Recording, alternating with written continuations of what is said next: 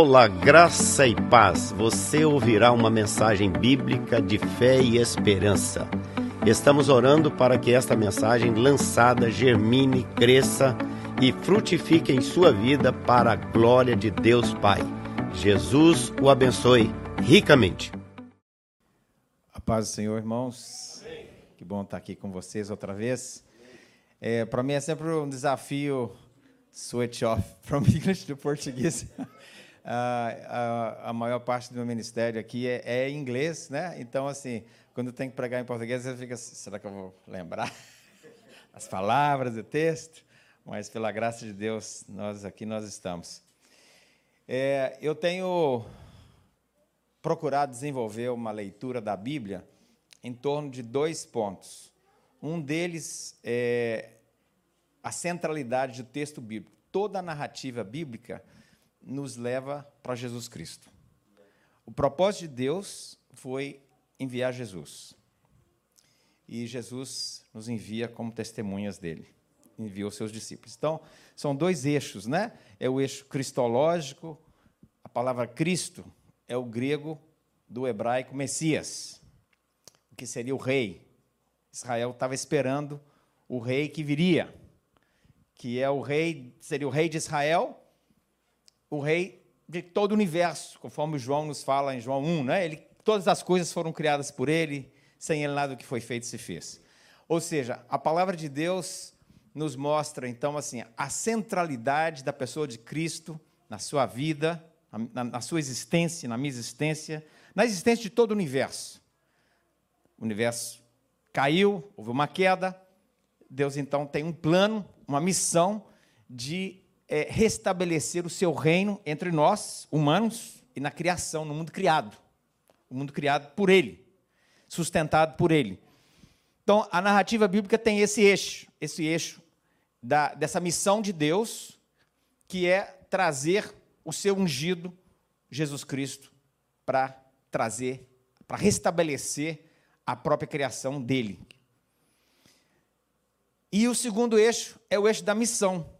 Porque Deus tem uma missão. A missão dele, em toda a história de Israel, começando em Gênesis, desde a queda, elegeu Abraão, e aí nós temos as sucessivas histórias dos patriarcas, a história do Egito, e até chegar na Terra Prometida, e aí temos a história né, dos romanos ocupam aí, aí vem o tempo de Jesus, Jesus nasce, e os seus discípulos, pela graça de Deus, também entendem que aquele Jesus era o Filho de Deus, por tudo que ele fez, por tudo que ele ensinou, e agora eles são testemunhas do que Deus fez na história, e Deus então os envia ao mundo com essa mensagem: Jesus Cristo é o Senhor de toda a história. Então, esse é o eixo cristológico e o eixo missiológico, ou da missão. Em inglês, às vezes falam missional, né? Falando, tendo falado isso, esses dois eixos, eu queria mostrar para vocês um mapa. Eu não sei se vocês conseguem ver aí. Que mapa que seria esse? Se alguém consegue decifrar esse mapa para mim, o que, que seria esse mapa? Império Romano, nos dias de Jesus. Então veja bem, você tem aqui essa, essa zona verde toda, né? É, é, é o Império Romano, na bacia do, do, do Mediterrâneo. Né? E vocês veem aí, por exemplo, onde que está Jerusalém? Vocês estão vendo a cidade, vocês estão vendo Judeia? Está aqui, ó. Está vendo? E ali está ali tá Jerusalém. E é ali que começa a missão de Deus, de certa maneira, dos nossos dias, que nós estamos nesses dias, nessa era, né? E em Jerusalém caiu o Espírito Santo de Deus, os discípulos orando. Atos 1:8, Jesus fez a promessa, vocês vão ficar depois da ressurreição, vocês vão ficar em oração até que sejais revestidos do Espírito Santo de Deus e sereis minhas testemunhas em Jerusalém, Samaria e até os confins da terra. Então, a obra de Deus começou em Jerusalém. E daí vai, é, nós vamos, eu vou entrar no texto, eu quero falar do texto mais de, de Atos 9, que é da conversão de Paulo, para ver o papel de Paulo nessa obra, nesse plano de Deus. Então, de é, aqui de Jerusalém, eles sobem, ali vai para o Líbano, como se for para Damasco, Antioquia, e segue a bacia, o, o, o, esse, o, que seria a Ásia Menor, que é onde é a Turquia hoje, Aí chega no mundo grego, no mundo grego a Grécia ali que está antes da, da botinha da Itália, né? E quando ele está na Grécia, está em Corinto, ele, ele escreve a carta para os romanos, ou seja, ele já havia alcançado todo o leste, o Império Romano do Oriente, que era o mundo que falava grego e outras línguas, assim, né? O grego dominava. Mas na Itália, e dali para lá, era o latim. Então tinha o Império Romano do Oriente, capital que é, hoje seria Istambul, chamava Constantinopla, e ele queria ir para Roma. Já havia uma comunidade de cristãos em Roma, mas ele queria ir em Roma, para de Roma ir à Espanha. Ok? Isso nós estamos falando há 1900 e tantos anos atrás. E aí de, de Jerusalém, Samaria, que é o próximo, a próxima província, até os confins da terra. Chegou no Brasil, né? Chegou na Amazônia. E nós estamos aqui hoje. Quer dizer, nós somos uma terceira, uma terceira onda de missões. O Evangelho chegou no Brasil, é, vieram missionários da Europa e, né, e do Norte também, da América do Norte, e hoje vocês estão aqui, pela graça de Deus, servo de Deus aqui nesse país. Ou seja, o ciclo está se fechando. E eu vou contar mais para vocês. Eu estou indo para o Brasil daqui a duas semanas. Eu vou visitar duas tribos indígenas no Amazônia. Se alguém quiser ir comigo, viu? Tem lugar ainda, viu? Eu estou indo sozinho. A minha esposa não pode ir, mas se alguém quiser ir, tem, tem espaço ainda, viu? Então, eu vou visitar uma tribo, uma senhora canadense que se chama, já passou, já morreu uns dois, três anos atrás, viveu mais tempo no Brasil do que eu. Ela morou na Amazônia 50 anos evangelizou os caiapós, aprendeu a língua dos caiapós, traduziu a Bíblia para os caiapós, ensinou a língua para eles, e hoje tem uma missão entre os caiapós. No Mato Grosso, no Pará, na Amazônia, é uma tribo grande. Eu vou visitar uma tribo, uma, uma aldeia caiapó, onde tem uma missionária brasileira que dá continuidade ao ministério dessa irmã. E hoje os caiapós são missionários em outras partes da Amazônia e do Pará. Aí tem uma outra, um outro trabalho que entra um grupo que chama Enanauê Nauês, em Rondônia. Está lá missionários caiapós trabalhando com missionário, com, com indígenas enanauê nauês que não falam português, que não tem ninguém, nenhum cristão entre eles. Então, de Jerusalém, sobe para o Líbano, passa por Antioquia, que era uma cidade de, de gentios, vai para a Ásia Menor, para Tarsus. Vocês vão ver o próximo, o próximo mapa, é, vocês vão ver as, essas principais cidades de onde Paulo fez missão onde ele pregou o evangelho e tem cartas escritas para quase todas essas cidades grandes que vocês estão vendo aí. Está vendo? A Ásia Menor é onde é hoje, onde era Galácia, Ásia, Turquia e Afeganistão e tudo. Né? Então foi, pela, foi por terra, Éfaso, Fi, é, Filipos, né? Tessalônica, Acaia, Corinto.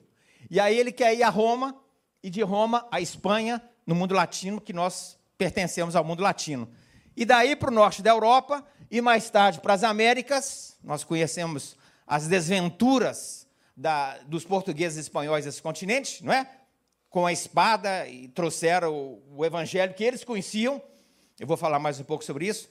Mas, pela graça de Deus, hoje nós temos o evangelho do Senhor Jesus Cristo, temos a palavra de Deus. Então, ou seja, o, esse, esse evangelho que começou em Jerusalém, passou por Samaria, Judéia, os confins da terra, está chegando aos confins da terra.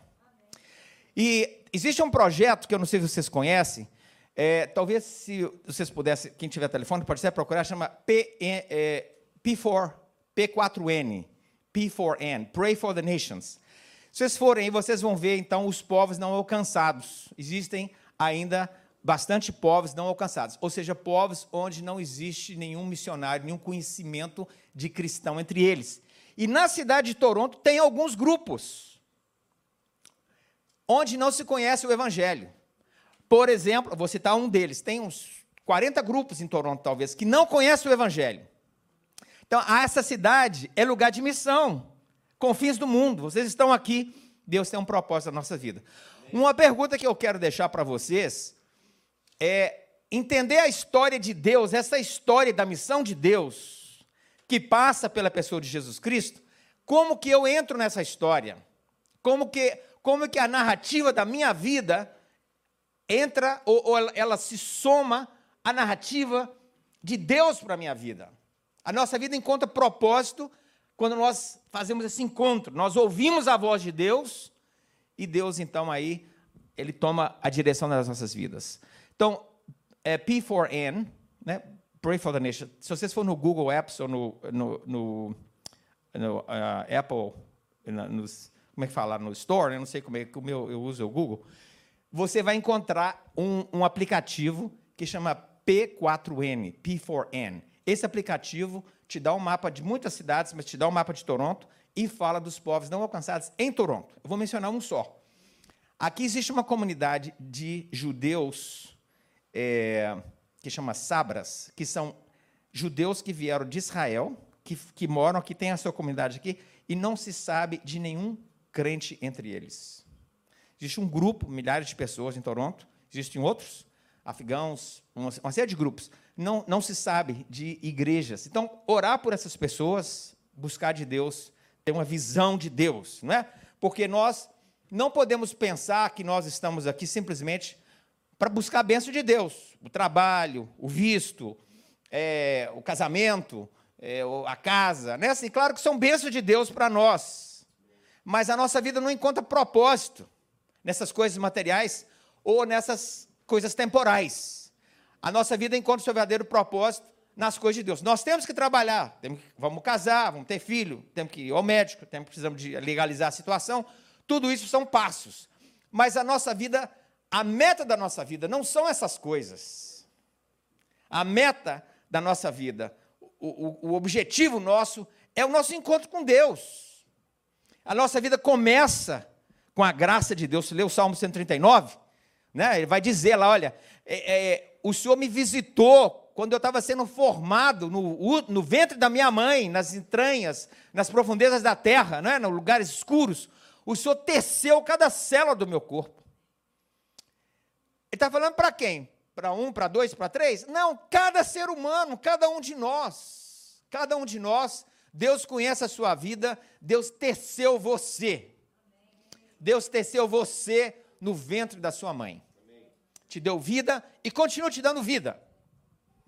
E a nossa vida encontra o seu propósito, escreveu Agostinho, né? Ah, eu sou, eu vou ser sempre ser esse, essa pessoa é, sem paz, restless, inquieto, andarilho, né? Buscando, buscando. Eu não vou encontrar paz até que o meu coração descansa no Senhor, porque eu fui criado para o Senhor. É o catecismo de Westminster, a primeira coisa, né? Nós somos criados para servir e adorar o Senhor, o Deus vivo. Então, pode tentar qualquer coisa. Você não vai encontrar a paz que você quer, a satisfação, o prazer que você quer, até que você de fato descanse no Senhor Jesus Cristo. A nossa vida começa nele, nos leva para ele, termina nele, ele é o alvo das nossas vidas.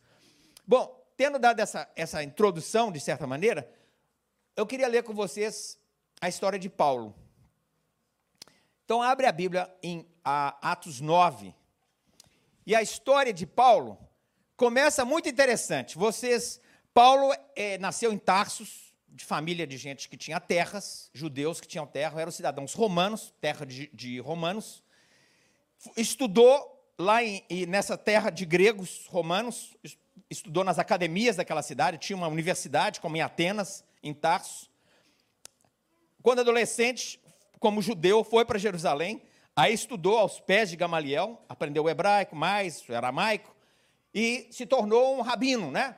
É, um, um mestre nas escrituras.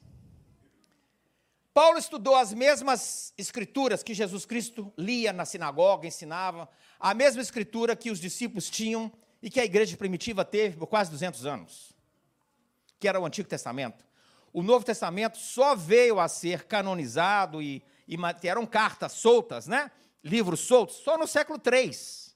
A Bíblia, que era consagrada dos, primeiros, dos cristãos dos primeiros séculos, era Antigo Testamento. Então veja bem: Paulo lia o Antigo Testamento, Jesus leu o Antigo Testamento e os apóstolos. Agora, dessas duas leituras, nós tínhamos direções muito diferentes.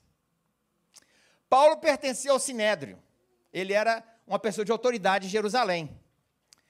E você se lembra no capítulo 8, que é o capítulo que precede o 9? Talvez ele foi um dos primeiros a tirar a pedra em Estevão. Aí veio turma, o resto da turma jogando pedra.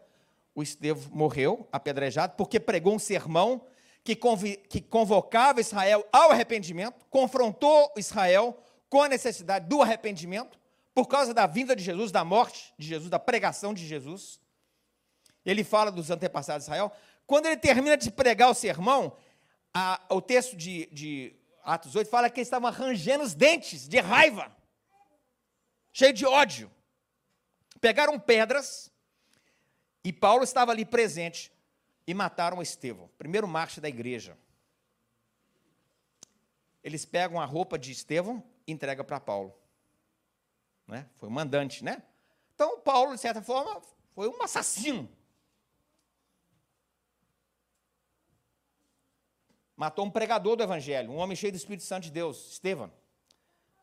Paulo lia a Bíblia, era, era, era, era teólogo, tinha a Bíblia nas mãos, era mestre das Escrituras. Agora vamos ler o texto aqui, Atos 9, 1 a, 1 a 3, vamos começar. E Saulo, respirando ainda ameaças e mortes, lembra que isso é logo depois da morte de Estevão, contra os discípulos do Senhor, dirigiu-se ao sumo sacerdote e pediu-lhe cartas para Damasco, para as sinagogas, a fim de que, se encontrasse algum daquela seita, ou do caminho, né? É, essa tradução é mal feita, mas era, o, os cristãos eram considerados uma seita no judaísmo. Alguns do caminho, quer homens, quer mulheres, os conduzisses presos a Jerusalém. E, possivelmente, respirando ares de morte, ameaças de morte. Havia matado um e possivelmente queria matar outros. Então, Paulo, um teólogo, Bíblia na mão, treinado nas melhores academias de Israel, perseguindo a cristãos e levando presos ou à morte. Ele vai ter um encontro com Deus no caminho de Damasco. É, vocês vão ver aqui, né? Ele vê, tem uma luz no céu, tem uma voz que fala para ele, verso ah, ele, ele viu a luz, ouviu uma voz, aí ele cai ao chão, e a voz diz: Saulo, Saulo, por que me persegues? Ele responde: Quem é, Senhor? E ele disse: Diz o Senhor: Eu sou Jesus, a quem tu persegues. E ele, tremendo, atônito, disse: Senhor, que queres de mim? Que queres que eu faça? Ele disse, o Senhor lhe disse: Levanta-te, entra na, na cidade, que estava quase chegando em Damasco, e lá te será dito o que te convém fazer o encontro com o Senhor, o encontro com a graça do Senhor Jesus na vida dele. Vamos marcar isso, o encontro com a graça do Senhor Jesus nas nossas vidas. Ele fica cego, fica sem comer, três dias sem beber, sem comer. Quando ele levanta do chão, ele não consegue abrir os olhos. Ele abre, abriu os olhos, ele não via nada, tá, ficou cego. Aí eu vou saltar um pouquinho aqui, eu vou no final da história. É, no verso 23, por exemplo, depois que eu vou voltar no, nos versos que eu saltei, mas veja bem, depois que ele encontra com Ananias, ora, Ananias ora por ele, etc. E tendo passado alguns dias, verso 23, capítulo 9, os judeus tomaram um conselho entre si, ele está em Damasco ainda, viu? Para o matar. Ou seja, ele que foi para Damasco com cartas dos líderes religiosos de Israel tinha acabado de assassinar um, um cristão, está com carta para ir buscar mais. O Senhor visita ele, um assassino, na estrada. Agora ele se torna um pregador do evangelho em Damascus. E o que, que acontece? Agora os judeus em Damasco estão procurando matá-lo. O que, que você entende disso? Não é? Aqui diz o texto assim: olha mas as suas ciladas, quer dizer, do, do conselho dos judeus, vieram ao conhecimento de Saulo, e como eles, esses judeus que procuravam matá-lo, guardavam as portas da cidade de dia e de noite, para poder tirarem a vida, tornando-se, é, tomando de noite os discípulos, o desceram dentro de um cesto pelo muro. Havia uma, uma fresta no muro. Ou seja, de noite, põe ele numa cesta, num buraco da cerca de pedra da cidade de Damasco. Desce ele pela, pela, pela, pela, pelo muro de pedra, porque ele estava guardando a porta da cidade para matar Paulo. Ele chega ali, para pegar cristãos, ele encontra com o Senhor, mudou completamente a sua vida, a sua maneira de pensar e de ler as Escrituras. Nós vamos ver, eu vou voltar nisso, né? E só vou contar, então, ele está em, Jeru, ele tá em Damasco, aí ele desce pelo muro, ele volta para Jerusalém, e versículo 26, quando chegou em Jerusalém, a mesma coisa, procurava juntar seus discípulos, mas os discípulos o temiam, não crendo que ele fosse um verdadeiro discípulo de Jesus. Então Barnabé, um outro discípulo, tomando consigo, trouxe os apóstolos, lhe contou como no caminho o Senhor, ele vira o Senhor, e o Senhor lhe falara, e como em Damasco falara ousadamente no nome de Jesus. E andava com esses discípulos em Jerusalém, entrando e saindo, falava ousadamente no nome de Jesus falava e disputava dele com os judeus helênicos. Aqui fala gregos, mas são judeus helênicos. Mas eles procuravam matá-lo. Ou seja, Paulo começa a pregar o evangelho em Jerusalém, agora eles querem matá-lo. Também em Jerusalém. Sabendo, porém, os irmãos o acompanharam até Cesareia e o enviaram a Tarsos. O que me impressiona aqui, irmãos, é como que é, a história da missão de Deus é a missão é de Deus, a obra é de Deus. Como que Deus chama uma pessoa e transforma essa pessoa. E agora ele vai proteger Paulo por muito tempo. Nós sabemos pela tradição que Paulo teria sido decapitado no final da sua vida em Roma. Vocês lembram que o livro de Atos termina com Paulo preso em Roma. Aqui nós estamos no capítulo 9. Ele está pregando, começa a perseguição, ele vai fazer três grandes viagens missionárias que eu mostrei naquele outro mapa para vocês. É, e ele vai chegar a Roma, não sabemos se ele chega à Espanha. A igreja do Senhor, a missão de Deus, né, ela prospera no meio da adversidade.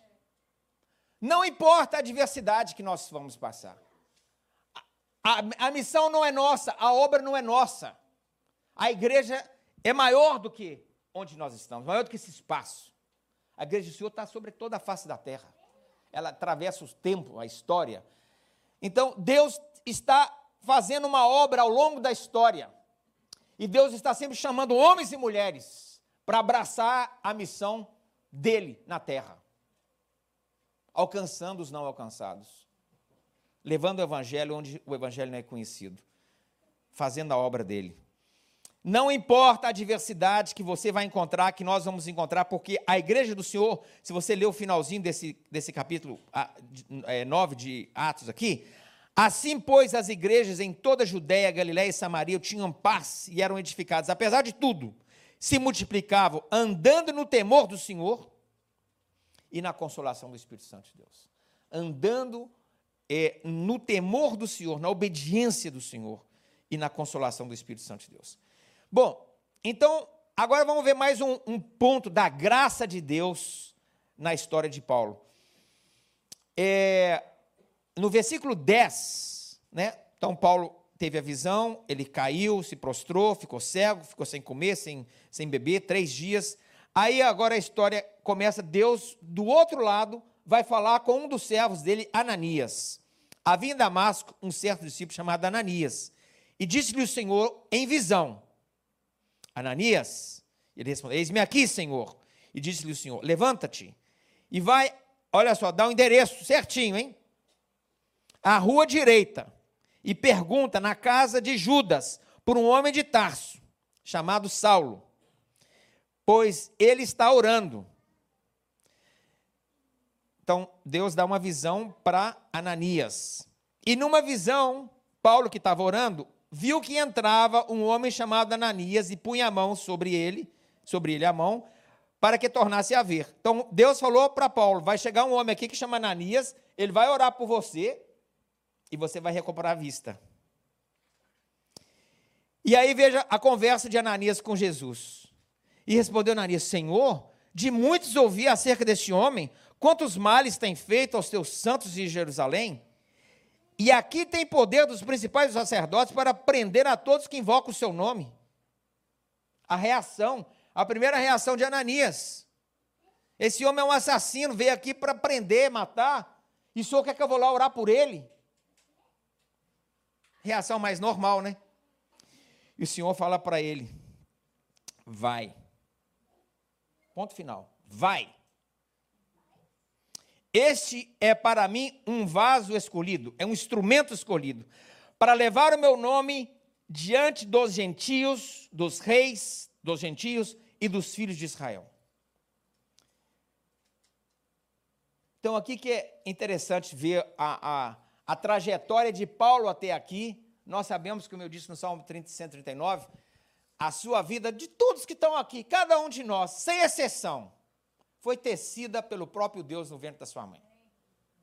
Pode se aceitar como você é, porque Deus criou você, Deus fez você, Deus sabia cada célula sua. E ele, aqui, essa, essa escolha, ela é para cada um de nós. Aqui tem um momento especial na vida de Paulo ilustrando, mas a, a Bíblia nos, nos conta a, a essas histórias para que nós também possamos acordar. Quando Davi está orando, não está falando que é só Davi que, é, que, é, que foi tecido por Deus no ventre da mãe, é, é de todos nós. É, é, existe uma, um aspecto universal na palavra de Deus, que se aplica a todos nós. E nesse caso aqui, a todos os cristãos que estão aqui, não é? Que, que, que também têm uma missão. Os discípulos não são só alguns, todos nós somos chamados ao discipulado e à obediência do Evangelho. Então, Paulo havia sido escolhido por Senhor, veja que ele, o caminho que ele passou, o Senhor foi atrás dele, na sua graça na sua misericórdia, falou com ele, por que você está me perseguindo? E Paulo nem sabia quem que era, mas aí, naquele momento desse encontro, a vida de Paulo toma uma outra direção. Aí ele se encontra com Ananias, Ananias, então, verso 17, foi, entrou na casa, pôs as mãos em Paulo. Primeira vez que está encontrando esse homem. E ele fala, irmão Saulo. Olha só, Graça, né? Graça de Deus. Irmão Saulo. Ele não está lá assim. Deus mandou ele ele, Deus falou para ele, claramente: O Senhor Jesus, que te apareceu no caminho por onde vinhas, me enviou para que tornes a ver e para que sejas cheio do Espírito Santo. Para que vejas e para que sejas cheio do Espírito Santo de Deus.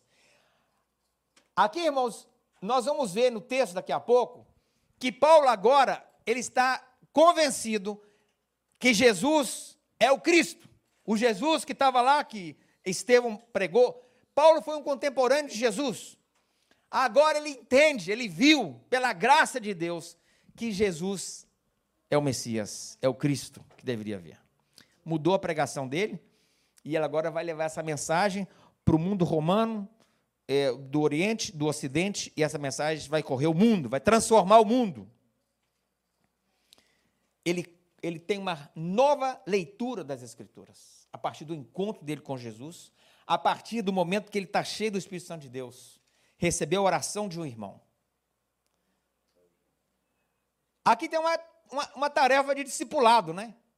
Ou seja, não só na leitura da palavra de Deus, mas também na oração uns pelos outros, para que nós sejamos cheios do Espírito Santo de Deus. Uma irmã que orou, é, dos jovens, né, falou, tocou no tema do Espírito Santo de Deus.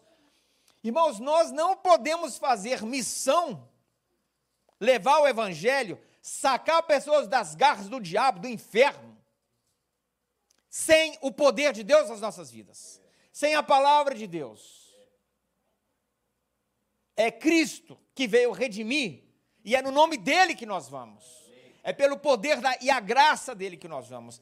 É pela capacitação do seu Espírito. Porque tá, ele falou: olha, vocês vão receber o Espírito Santo e sereis minhas testemunhas. E é o Espírito Santo de Deus que nos conduz a toda a verdade nas Escrituras. Nós não conhecemos a Cristo sem a graça do Espírito Santo de Deus das nossas vidas.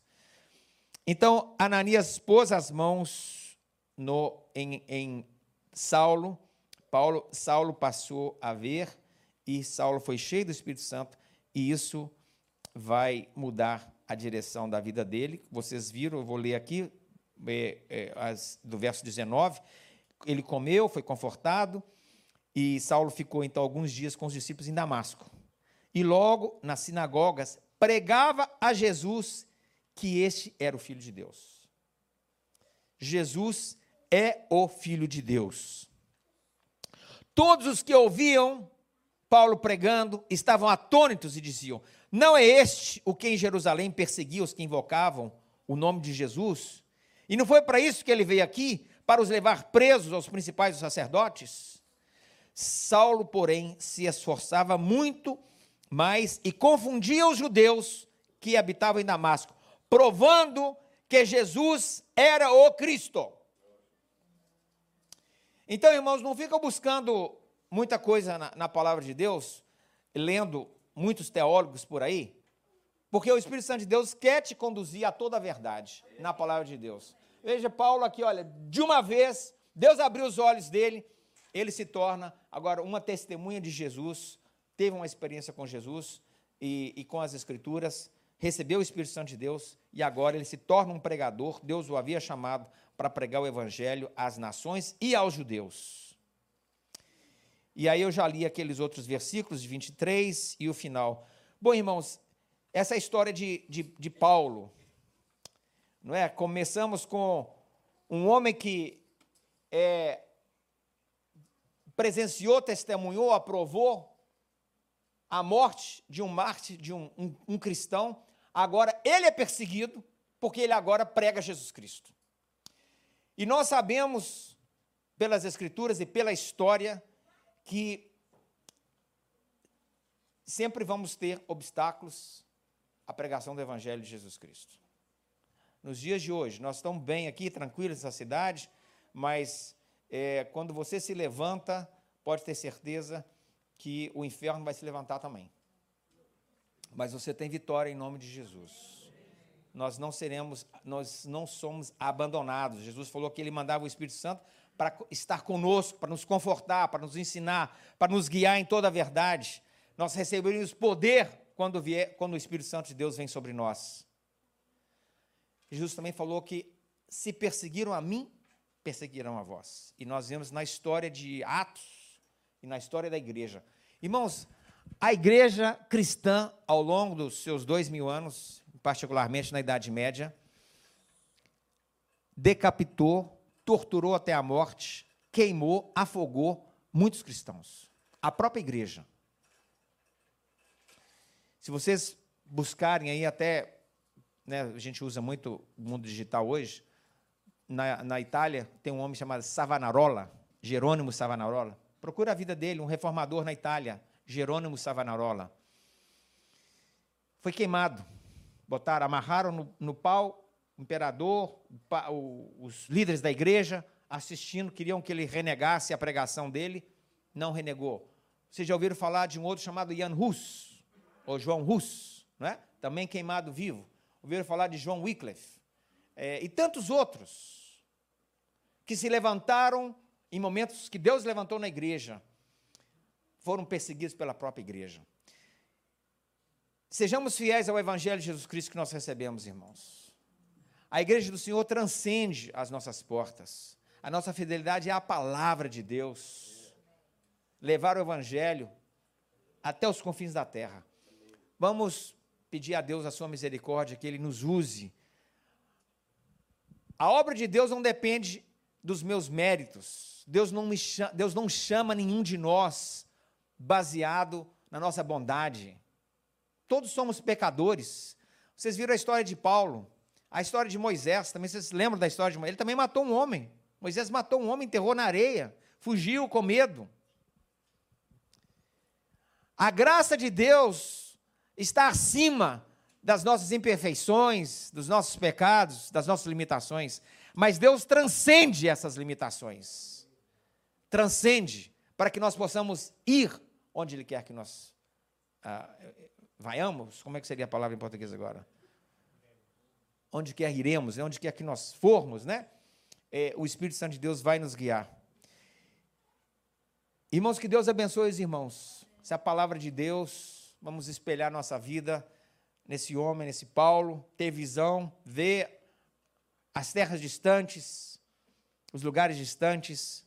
Vamos ler as Escrituras, sabendo que toda a Escritura, como disse Jesus, toda, começando com, com os, os é, a lei, Moisés, começando com Moisés, os profetas e os salmos, as três divisões da palavra de Deus, né, em Lucas ele falando, o último momento de Jesus com os discípulos, antes da ressurreição, depois da ressurreição, antes da ascensão, mostrava para eles que toda a Escritura fala dele.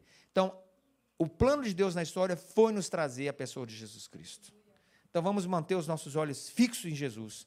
Vamos levar as pessoas a conhecer Jesus. Orar pelas pessoas para que ah, Deus possa tocar os seus corações e que nós sejamos fiéis na transmissão dessa mensagem.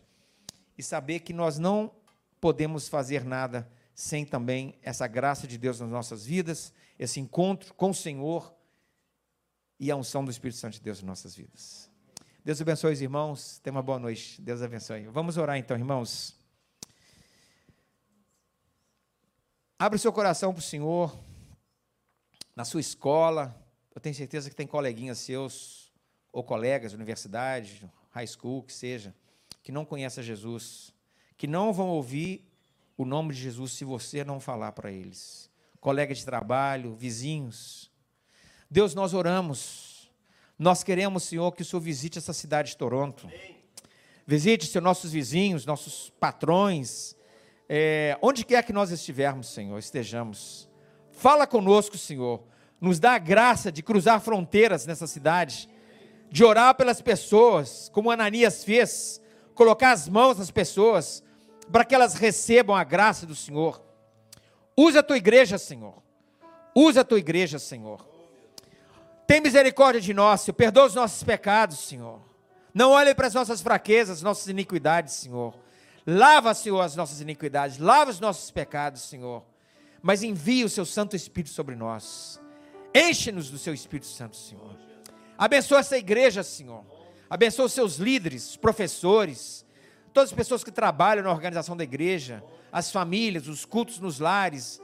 Deus abençoa que essa igreja seja é, um farol de luz nessa cidade, Senhor. Toronto precisa conhecer Jesus. As igrejas, outras igrejas que estão mortas nessa cidade, Senhor. Tem misericórdia, sim, Senhor. Tem misericórdia. Os que não são alcançados nessa cidade, coloca um desejo no nosso coração de orar por eles, de saber onde que eles estão, abrir nossa casa, Senhor Bendito seja o seu nome, Senhor. Glorifica, seja, glorificado seja o seu nome, Senhor. Aumenta, Senhor, o número dos fiéis, dos seus discípulos entre nós, Senhor. Faça a sua obra entre nós, Senhor.